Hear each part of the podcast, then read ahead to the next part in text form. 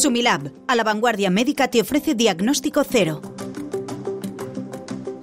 Bienvenidos a Diagnóstico Cero, un espacio de Sumilab para explorar la vanguardia médica. En este episodio nos vamos a centrar en el universo del tratamiento del dolor, una realidad que muchos se enfrentan pero que cuenta con avances esperanzadores. Nos acompaña como siempre Álvaro Payá, CEO de Sumilab. ¿Qué tal? Muy buenas. buenas Rafa. Yo creo que hoy tenemos uno de los temas más candentes y más, que más atañen a las preocupaciones de la, de la sociedad, ¿no? El, dolor. Así es. Eh, desde luego un dolor duele, eh, valga la redundancia, y eso hace que le prestemos muchísima atención y hay un alto porcentaje de la población que alguna vez lo ha sufrido. Nos acompaña el doctor Carlos Tornero, un distinguido médico anestesiólogo, especialista en tratamiento del dolor, dirige la clínica Clínica Indolor Valencia.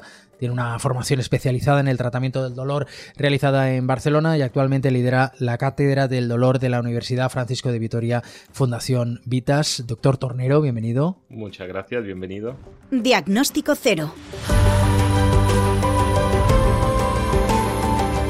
Pues decíamos que es un tema que atañe a un porcentaje muy alto de la población, el dolor. Sí, efectivamente, al final todos, todos vamos a tener en algún momento dolor. Esto sí que lo tenemos claro. Otras patologías puede ser que tengamos más dudas, pero el dolor lo vamos a tener. ¿Y por qué? Porque tenemos hoy en día, en el último observatorio que se ha hecho sobre el dolor, en el cual se pregunta a una gran cantidad de población, más del 20% de la población tiene dolor a diario. Y un dolor, no aquel dolor leve como podamos tener, hoy me levanto por la mañana, me duele un poco la cabeza, me duele un poco y luego va pasando, sino un dolor crónico, un dolor mantenido, un dolor que el 60% de los pacientes dicen que es de moderado a severo. Es decir, un dolor que realmente hay que tener en cuenta. Y no olvidemos que de los ocho principales ah, patologías, enfermedades que tiene la población en España, cuatro cursan con dolor. Dolor lumbar, dolor cervical, artrosis y migrañas. Cuatro de los ocho. Por lo tanto, todos todos están implicados y estamos todos implicados, o bien como terapeuta que soy yo, pero también como paciente y cualquiera de los que nos están ahora mismo oyendo. Es un titular, todos vamos a sentir dolor, ¿eh? así como anuncio. Eh, yo sé que no es agradable, pero es importante que prestemos atención porque es real. Sí, además creo que ha mencionado el doctor cuatro dolores que, creo que todos hemos pasado una vez por ellos, ¿no? Por unas migrañas, por un dolor cervical, por un dolor lumbar. Yo creo que aquí el, kit de la cuestión es en qué momento se vuelve crónico, cuando un paciente detecta que el dolor es crónico, ¿no? Y, sobre todo, pues, entender esa frecuencia y sobre mm. todo, cómo tratarlo, ¿no? ¿Qué soluciones hay ante esto hoy en día? Pues, pues mm, digamos, de forma oficial que es un dolor crónico, ¿no? Cuando consideramos esa migraña que tenemos ocasionalmente se convierte en un dolor, pero un dolor crónico. Pues es aquel dolor que dura más de seis meses. ¿De acuerdo? De forma más o menos constante. Ahora hay unas revisiones por diferentes sociedades científicas que dicen que son más de tres, pero la realidad es un dolor constante, más o menos mantenido, es decir, puede tener altibajos a lo largo del día, pero que tienes y que te acuerdas todos los días que te duele algo. Y ojo, que no es tan solo un síntoma, que esto es una de las cosas que hace años, no antes dice, bueno, es un síntoma, sí, es un síntoma de alguna enfermedad. Me duele la zona del apéndice, pues oye, no vaya a ser que tenga una apendicitis, me duele la zona del brazo izquierdo, tal, uy, voy a tener un infarto. Pero ahora además, además de un síntoma ya, la OMS lo considera una enfermedad en sí, como tal. Por lo tanto, no es tan solo una cosa que va asociada a algo, sino que realmente es una enfermedad así en sí y que hay que tratar y que muchas veces a nivel de la población en general por una cuestión puramente cultural no no tratamos. A mí viene la gente a la ahora vengo de la consulta, la gente me dice, "No, yo es que aguanto mucho. Yo no soy de tomar pastillas." Digo, "Bueno, se toma usted la del azúcar, se toma usted la de tensión y qué manía le tiene a la del dolor." Pues es algo cultural, algo que nos han dicho que tienes que sufrir, tienes que aguantar. Yo es que tengo mucho aguante, de usted, y todos tenemos mucho aguante hasta que duele de verdad. Y esto, esto es real, ¿no?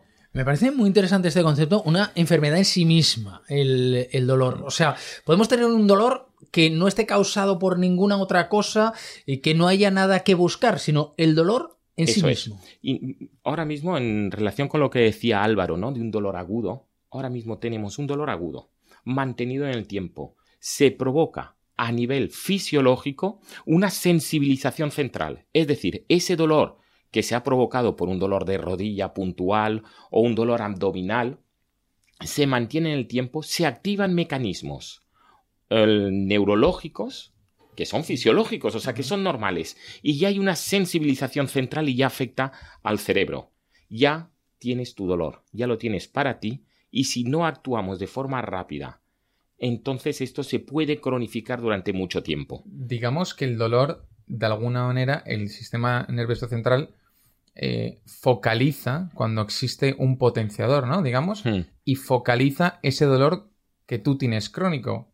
Es decir, digamos que una persona sufre de estrés o de mal dormir o de ansiedad. Cuando se producen estos, estos, estos síntomas o estos Hmm. estados de ánimo, eh, nos está diciendo que siempre va a atacar a la misma, al mismo dolor, ya sea un lumbar, ya sea cervical, pero que digamos que la- la- el, el conducto final va a ser atacar, digamos, al dolor, a ese dolor focalizado. Eso es. Entonces, y el dolor se mantiene. Lo que tú has dicho es tal cual. El dolor ahora mismo, si tú tienes una situación de ansiedad, de depresión, se va, se va a aumentar ese dolor. ¿De acuerdo? Y esto es una cosa que el, ¿por qué digo que es una enfermedad? Y no lo digo yo solo, o sea, que lo dicen lo- lo- los científicos. Es porque el dolor no es solamente, y el dolor crónico, es sobre todo, no un dolor agudo que ahora mismo me duele un poco la cabeza y ya está, mañana hago mi vida normal sin más. Sino aquel dolor crónico, hay elementos que afectan, que son tu situación personal de relaciones con los demás. Te aíslas. Si ahora mismo cualquiera de nosotros que estamos aquí en el estudio nos duele algo, no me apetece venir aquí al estudio a hablar de dolor. Me apetece quedarme en casa, tumbado, me aíslo. Es decir, el aislamiento social. Y esto mucho cuidado con la gente mayor. El dolor les provoca aislamiento social. Después, consecuencias socioeconómicas muy importantes. Si yo tengo dolor, hoy estaría de baja, él no podría ir a trabajar, implica un coste elevado a nivel, eh, a nivel personal y a nivel familiar. Y después, todos los días si me duele, me aíslo socialmente, a nivel socioeconómico me afecta muchísimo, pues entonces ya entro en un bucle. Me cambia el estado de humor, me cambia el estado de ánimo, entonces empiezo a entrar en depresión y ya es una catástrofe. Y es como nos llegan muchos pacientes porque no hemos actuado a tiempo. Por lo tanto, el dolor no es solo dolor, sino que implica a muchas más áreas. Mencionaba usted eh, eh, aquellos pacientes que llegan a su consulta y dicen, yo es que aguanto mucho. ¿Cuánto hay de subjetivo en el dolor? Esto de, tengo un umbral del dolor Sí. alto, bajo. A ver, hay, mira, hay estudios hechos, por ejemplo, con cirugía de artroscopia de rodilla, una cirugía de lo más normal por un menisco. Nos operan a los que estamos aquí en el estudio, nosotros cinco. El mismo cirujano, el mismo anestesista, la misma resonancia, la misma patología, todo igual. La sensación de dolor que vamos a tener cada uno de nosotros ante la misma cirugía va a ser totalmente diferente. Entonces tenemos componentes como cuáles. Pues mira, a mí ya me operaron de rodilla, pues una cirugía sobre una cirugía ya preexistente duele más. Genético, tú a lo mejor tienes una carga genética que familiarmente, y eso se está estudiando, hay más posibilidades de tener dolor. El catastrofismo, de aquí de todos los que le estamos, el médico soy yo. Pues yo tengo catastrofismo, es decir, uff, esto va a ir fatal. Porque como se la... cons- Lo, lo- lo ideal es no saber, ¿no? Tú te vas a operar de una rodilla y dices, bueno, esto va a ir de maravilla. Pues yo pienso que va a ir mal. Porque, uy, en quirófano lo se va a infectar, o no sé qué, me van a... me, me voy a caer de la camilla. En fin, el catastrofismo, la parte genética, la parte de falta de información, si tú sabes que te va a doler, si tú sabes que hay elementos que te pueden ayudar, es decir, la información, la valoración preoperatoria, todo esto disminuye el dolor. Entonces, de los cinco, cada uno va a tener un dolor diferente. Por lo tanto, tiene una parte genética, una parte condicionante físico tuyo y aparte, pues sin lugar a dudas, la parte mental. En las unidades del dolor incorporamos psicólogos. Nosotros en Indolor tenemos psicólogos, tenemos rehabilitador, tenemos fisioterapeuta, porque el dolor es multidisciplinar. El dolor no es tan solo, oye, pues mira, voy, me pincho y ya está. No. Fortalecer musculatura, perder peso, psicológicamente estar bien. Todo esto hace que tú estés mejor. Por lo tanto, ojo con el dolor porque no hay que minusvalorarlo. A mí, eh, ahora que sé que todos vamos a padecer dolor, me alegro de no haber estudiado medicina porque también sé que cuanto, más conocimiento, peor, es el dolor, ¿no? Esto además va muy relacionado con la medicina preventiva que íbamos hablando en otros episodios. Eh, Totalmente. Cómo prevenir. Nosotros, mira, en, en Indolor, claro, el, ¿Qué tipo de paciente tenemos? Tenemos el paciente anciano con artrosis que realmente, pues, mira, es que ahora el cuerpo lo tenemos acostumbrado para vivir hasta los 60 como mucho, de hace muchos siglos. Ahora vivimos más.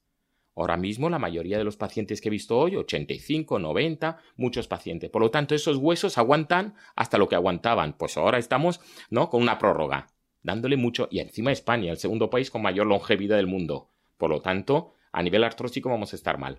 Pues bien, la parte, esto ya lo sabemos, que vivamos y que vivamos muchos años y que eso va a implicar o que puede implicar que tengamos más dolor. ¿Podemos prevenirlo? Pues podemos prevenirlo, que esto es la idea.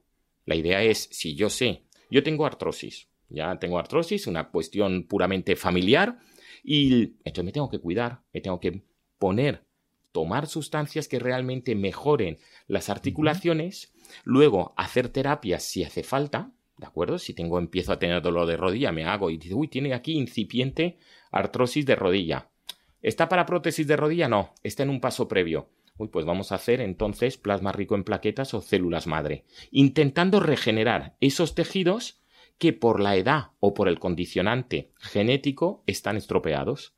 Por lo tanto, es muy importante la parte de medicina regenerativa y le estamos dando muchísima importancia muchísima. ¿Por qué? Porque queremos vivir más años, pero con una muy buena calidad. Yo prefiero vivir menos años con buena calidad que muchos más años en cantidad.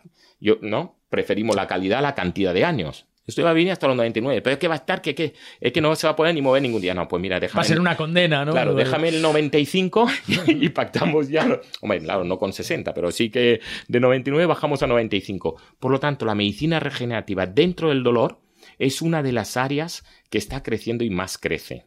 Nosotros desde la Sociedad Española del Dolor estamos muy embarcados en todo esto, en dar difusión de que esas técnicas realmente regeneran cartílago, mejoran condiciones físicas y, pueden ayudar muchísimo a los pacientes. A mayor edad, más posibilidades de sufrir dolor. ¿Y hay diferencias por sexos? Sí, la mujer sufre más dolor. Esta es el titular. ¿Qué os gusta a los periodistas? ¿No? Es esto, ¿no? Más o menos. Yo es que quise hacer periodismo. También me alegro de no ser mujer. Este Yo es que quise hacer periodismo antes que medicina. Estuve matriculado en ¿Ah, periodismo, sí, ¿Ah, pero al final, mira, las cosas de la vida te llevan a la parte de salud, ¿no? Pues el titular sería La mujer sufre más dolor que el hombre. Y esto son realidades, son estadísticas. La mujer, de todas maneras, también por el condicionante hormonal, ¿no? Con la osteoporosis, eh, con todos los factores hormonales, hace que sufran más dolor. Otra cosa es que tengan más dolor y otra que se quejen más o menos. Que esto ya. ¿Se quejan menos? Se quejan menos. Aguantan mucho más. ¿Dónde va a parar? Este es el umbral del dolor del que Totalmente. Ellas están más acostumbradas. Están más acostumbradas. Nosotros, uff, esto, esto, yo con esto no voy a ningún. Lo vemos, por ejemplo, con la fibromialgia. Una entidad, una entidad potente, ¿no? Muchas madres se quejan de ella. Sí, sí. Y es eso, muchas más mujeres. Y para yo cuando veo un hombre con fibromialgia, que existe la fibromialgia, no es una invención de nadie, no es una patología psiquiátrica, no. Es una enfermedad en sí mismo que cursa con dolor, con cansancio, dolor generalizado, alteraciones del sueño, o sea que tiene una serie de componentes. El hombre cuando lo sufre, sufre más, tiene más dolor. Y tenemos que ser mucho más enérgicos a la hora de tratarlo. Y, cuando habla de dolor, también se manifiesta eh, a partir de cierta edad. entendemos que la tercera edad, pues sí que es mucho más frecuente por razones obvias, ¿no? Pero mm. le pueden venir pacientes de 25 o 30 años con un dolor lumbar agudo, con un dolor, dolor cervical, por razones que, que, aparentemente son desconocidas, pero que también se pueden pronunciar, ¿no? Eso es. Vemos en esas edades más jóvenes, se ve más a nivel laboral o a nivel mm, de ejercicios. Ahora mismo hay una epidemia de gimnasios, hay una epidemia ¿no? de, de, bienestar, entonces se ponen a levantar pesos, se ponen tal y se rompen. No, es que yo noté que cuando levantaba un peso, un clac. Ese clac es a lo mejor a nivel discal, has hecho una pequeña protrusión, has roto un poco las fibras de alrededor y eso es lo que ya te provoca dolor. Por lo tanto, el dolor, y en este caso, pasa también en gente joven. También lo vemos mucho con todo esto del running, fitness y todas estas... Um, yo que como no soy deportista, yo digo todas estas leches. Si fuera deportista diría, todas estas cosas tan bonitas que es el deporte. Pues bien, ¿no? A los deportistas que vienen a la clínica indolor les digo, es que no es sano lo que estás haciendo. Dice, hombre, pues si todo el mundo dice que hagas deporte. Digo, todos menos yo, que a mí no me gusta. Y no pasa nada. Pero a lo mejor hay que, hay que ver cómo hacerlo, ¿no? También que es un poco la prevención de lo que hablábamos ahora, antes. Ahora, ahora en serio, hay que hacer deporte, hay que estar en forma, hay que fortalecer musculatura para no tener problemas. Sin lugar a dudas, una media maratón es una prueba eh, fuerte que pone al límite nuestras para gente que está entrenada y demás sin ningún problema. Pero si no pone al límite nuestras articulaciones, nuestros músculos, los tendones y demás. Por lo tanto, hay que tener cuidado y sobre todo ejercitar para poder hacerlo en unas condiciones adecuadas. Ha, ha mencionado usted algunas eh, estrategias antes, Hmm. pero me gustaría incidir en ellas para prevenir que Hmm. podamos tener dolor, puesto que todos vamos a tener dolor, puesto que cada vez eh, vivimos más años y esa es una muy buena noticia. Y cuando vayamos cumpliendo más años vamos a tener dolor, ¿qué tenemos que hacer cuando no lo tenemos? Pues mira, eh, sobre todo unas actitudes que no pasan por la farmacología, o sea, que no se trata de atiborrarse a pastillas, sino pasa por una situación personal que realmente sea adecuada conforme vas cumpliendo años. Es decir, salir a la calle, pasear, andar, si puedes hacer algo de deporte, no engordar, fortalecer musculatura, siempre lo mismo, algo que depende de uno mismo. Es decir, todo esto ayuda. Después, pues que tienes una artrosis de rodilla o una preartrosis que vemos que son iniciales, pues hazte una terapia, plasma rico en plaquetas, células madre. Que tienes una hernia discal porque se ha roto no sé qué, pues ponte algo a nivel del disco sin necesidad de operar, porque ahora mismo en las clínicas del dolor somos médicos intervencionistas que muchos, muchos problemas que antes se operaban, te metían en quirófano, anestesia general, varios días de convalecencia, los, los hacemos lo que llamamos percutáneos, es decir, atravesamos la piel, unas agujas, ponemos un equipo de radiología para ver dónde estamos y solventamos el problema y el paciente al día siguiente está haciendo vida normal. Por lo tanto, prevención, fortalecimiento muscular y no engordar. Es un avance médico importante, este del que hay muchos más. Sí, sí, muchísimos. Ahora mismo, claro, estas, digamos, serían las primeras, ¿no? Las primeras cosas que podemos hacer. Luego estoy de, yo soy presidente de la Sociedad Española de Neuromodulación. ¿Qué es la neuromodulación? Es mo- pues esto que hemos dicho antes, del agudo se convierte al crónico, sensibilización central, esto se está modulando el cerebro.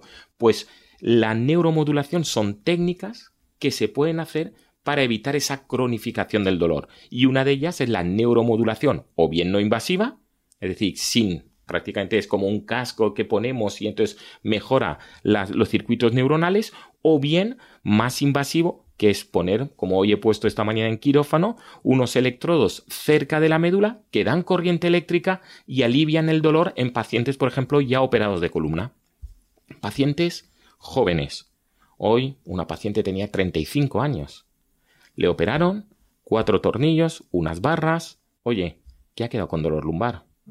Ha sido bien operado por un buen cirujano en un buen hospital y la imagen radiológica es correcta.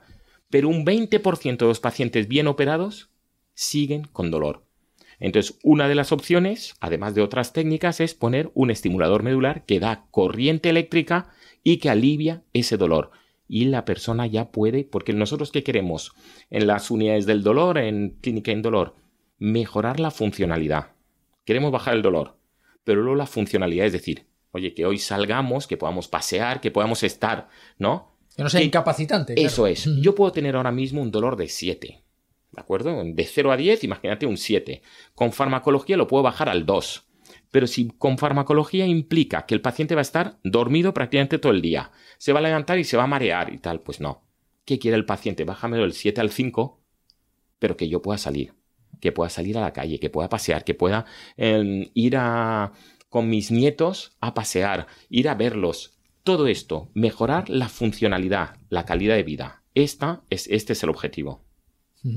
Nos hablaba antes de la fibromialgia. eh, ¿Cuáles son las eh, opciones eh, terapéuticas que se Pues ofrecen? mira, además de las clásicas analgésicas, antidepresivos, porque cursa con depresión, alteraciones del sueño, benzodiazepinas, en fin, todo ese magma de fármacos que ya utiliza el paciente normalmente, Luego hay muchas terapias, una de ellas la neuromodulación no invasiva, llamamos TDCS o TMS, que son corrientes eléctricas transcraneales con un casco que das durante 20 minutos durante varios días.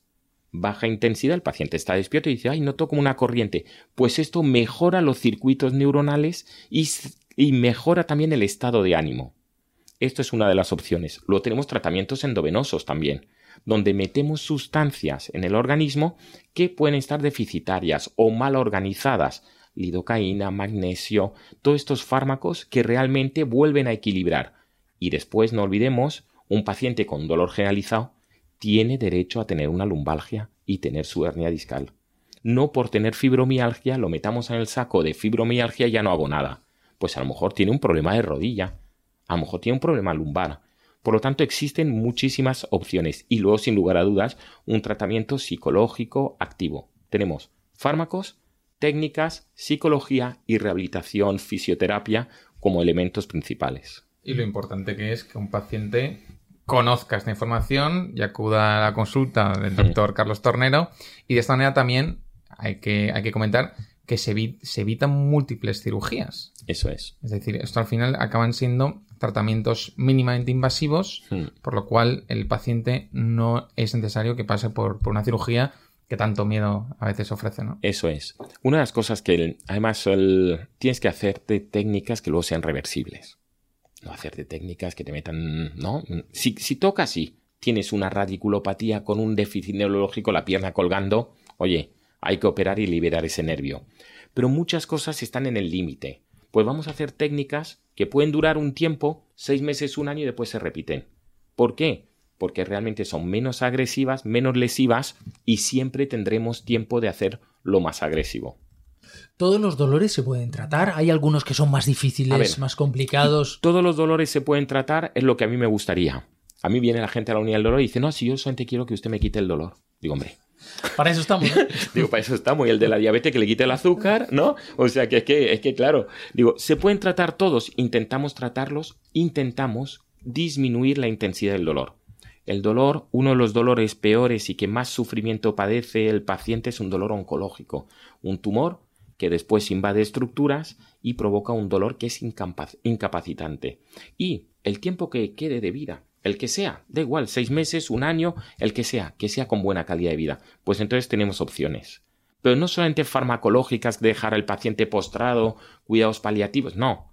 Ponemos bombas intratecales muy cerca de la médula con fármacos, con morfina, con bupivacaína, con clonidina, con ciconotide, múltiples fármacos existen que lo que hacen es disminuir la intensidad del dolor. Y en el dolor oncológico, pues hombre, pues por lo menos el paciente dice, mientras es...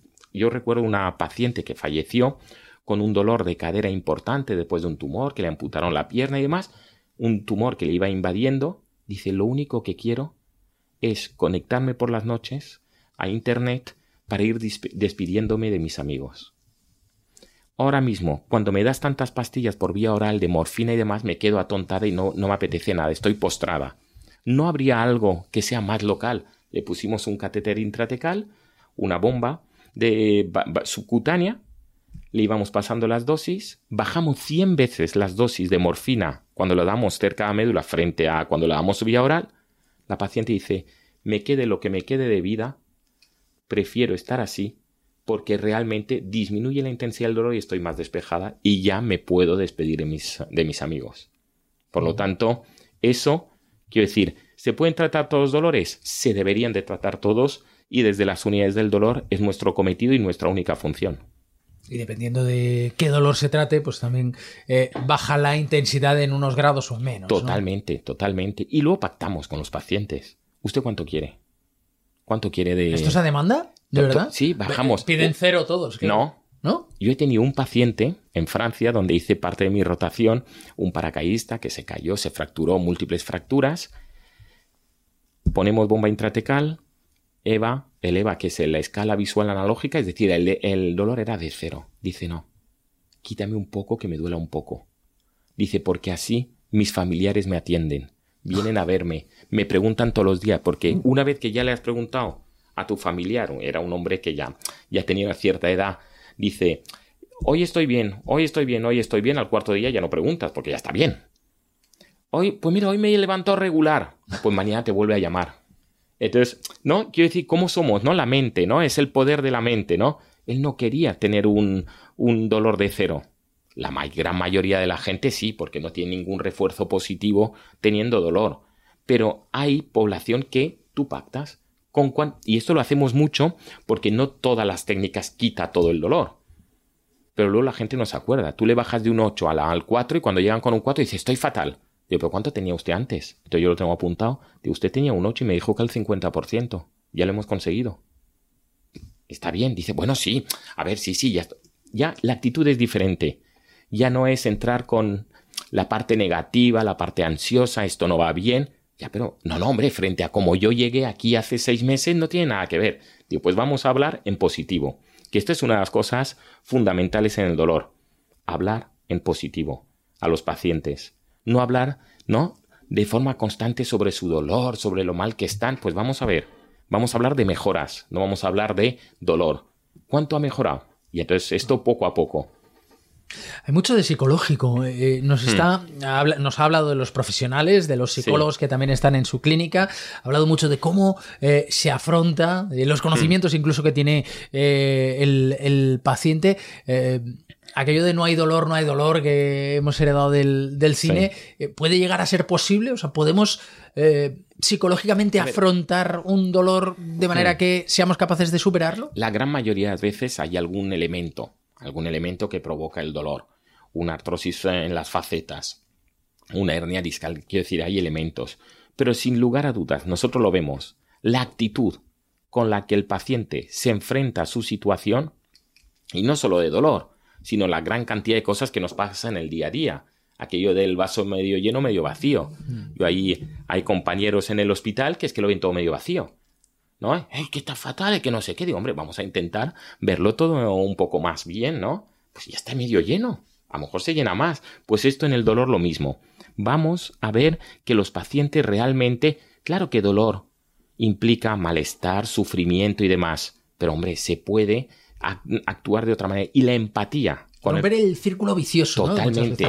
Totalmente, porque el dolor genera más dolor. Entonces, vamos a intentar y sobre todo dar mensajes claros a los pacientes donde que se puede mejorar y lo que quieren también es que el profesional sanitario esté pendiente de ellos, esté pendiente de ellos. Y eso no lo hace solo los médicos, lo hacen las enfermeras, las auxiliares, todos los equipos. Nosotros en la unidad del dolor del, del clínico tenemos cuatro enfermeras, tenemos un auxiliar, tenemos psicólogo, tenemos muchísima gente que todos, todos profesionales sanitarios están hablando a diario con los pacientes y se encuentran muchísimo mejor cuando se les explica las expectativas. No, usted va a mejorar. No, es que usted va a mejorar es engañar al paciente. Es decirle, no, vamos a ver, ahora estás así, vamos a darte estos fármacos, tú nos tienes que ayudar. Si pesas 120 kilos y la siguiente visita son 130 y yo te he dicho que tienes que perder peso y, si, y sigues con el dolor lumbar, tú no has hecho nada.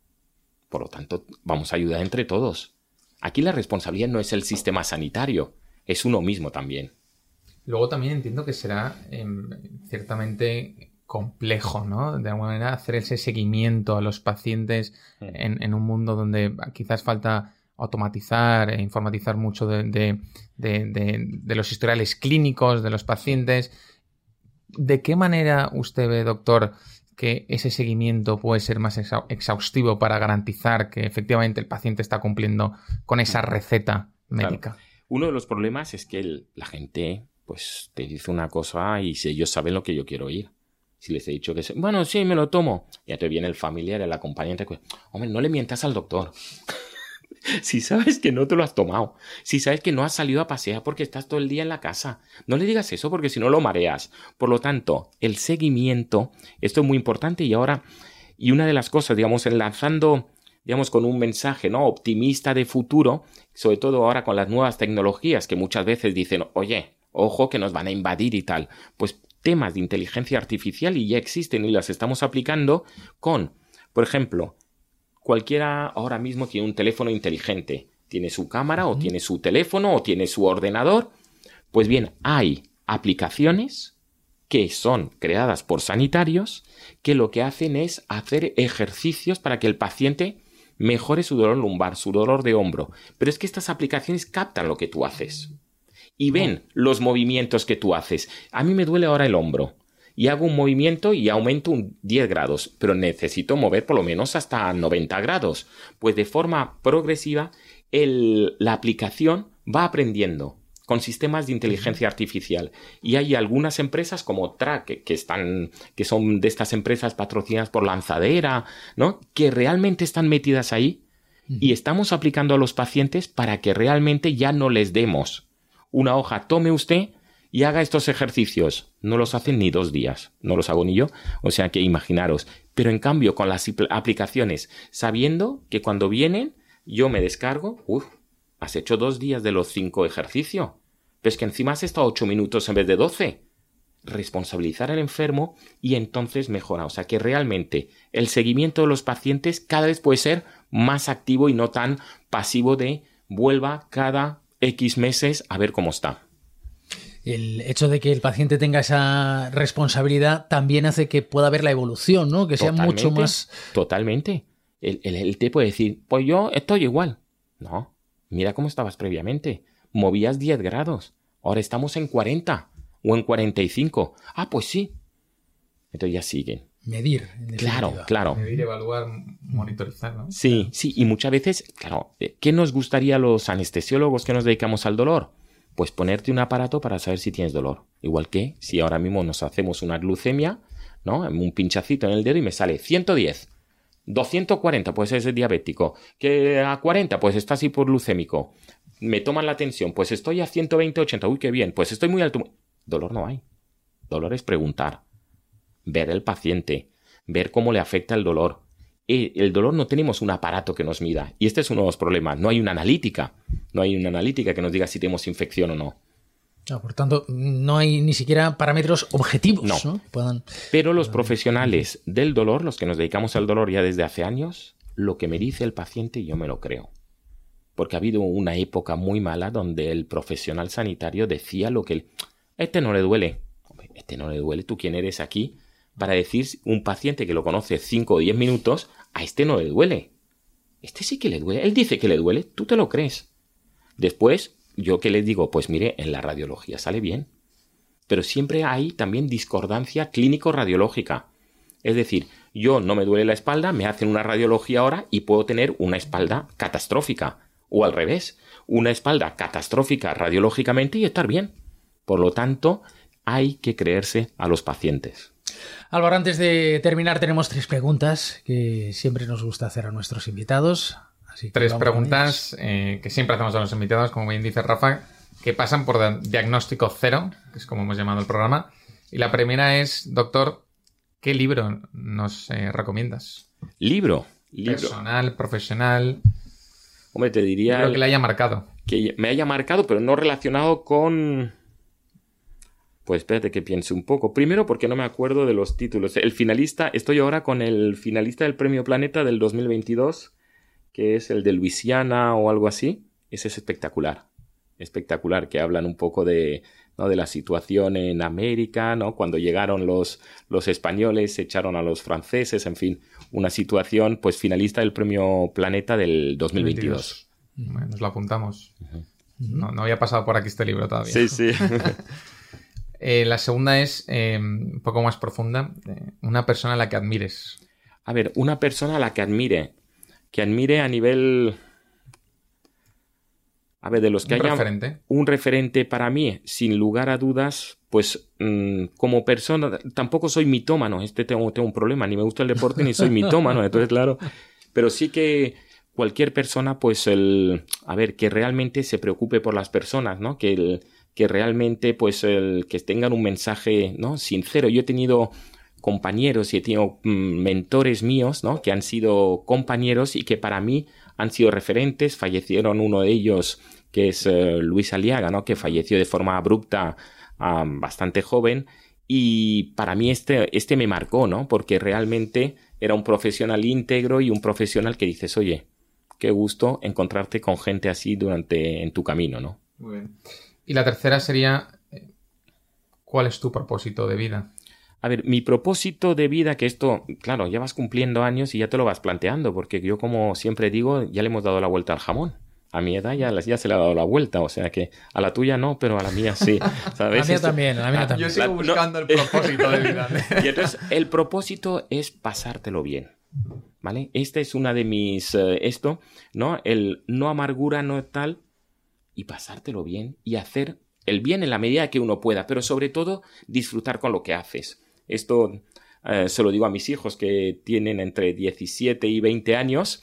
Les digo, lo que hagas, hazlo, pero hazlo bien, hazlo a gusto, hazlo porque quieras. Sin lugar a dudas, algunas cosas no te voy a permitir que las hagas, pero lo que hagas y en el futuro y no que, tengas un propósito de vida no que es esto lo que tú me lo que tú me preguntas y es que realmente te lo pases bien con lo que estés haciendo. Y en el y no estés siempre pensando que podrías estar en otro sitio ¿Qué podría pasar en el futuro. O en el futuro o, qué podría estar yo haciendo ahora si no estuviera aquí. No.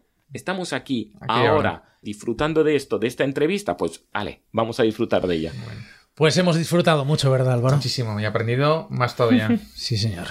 Muchísimas gracias, Álvaro. Como siempre, un placer. Muchísimas gracias, doctor. Gracias a vosotros por la invitación. Sumilab, a la vanguardia médica.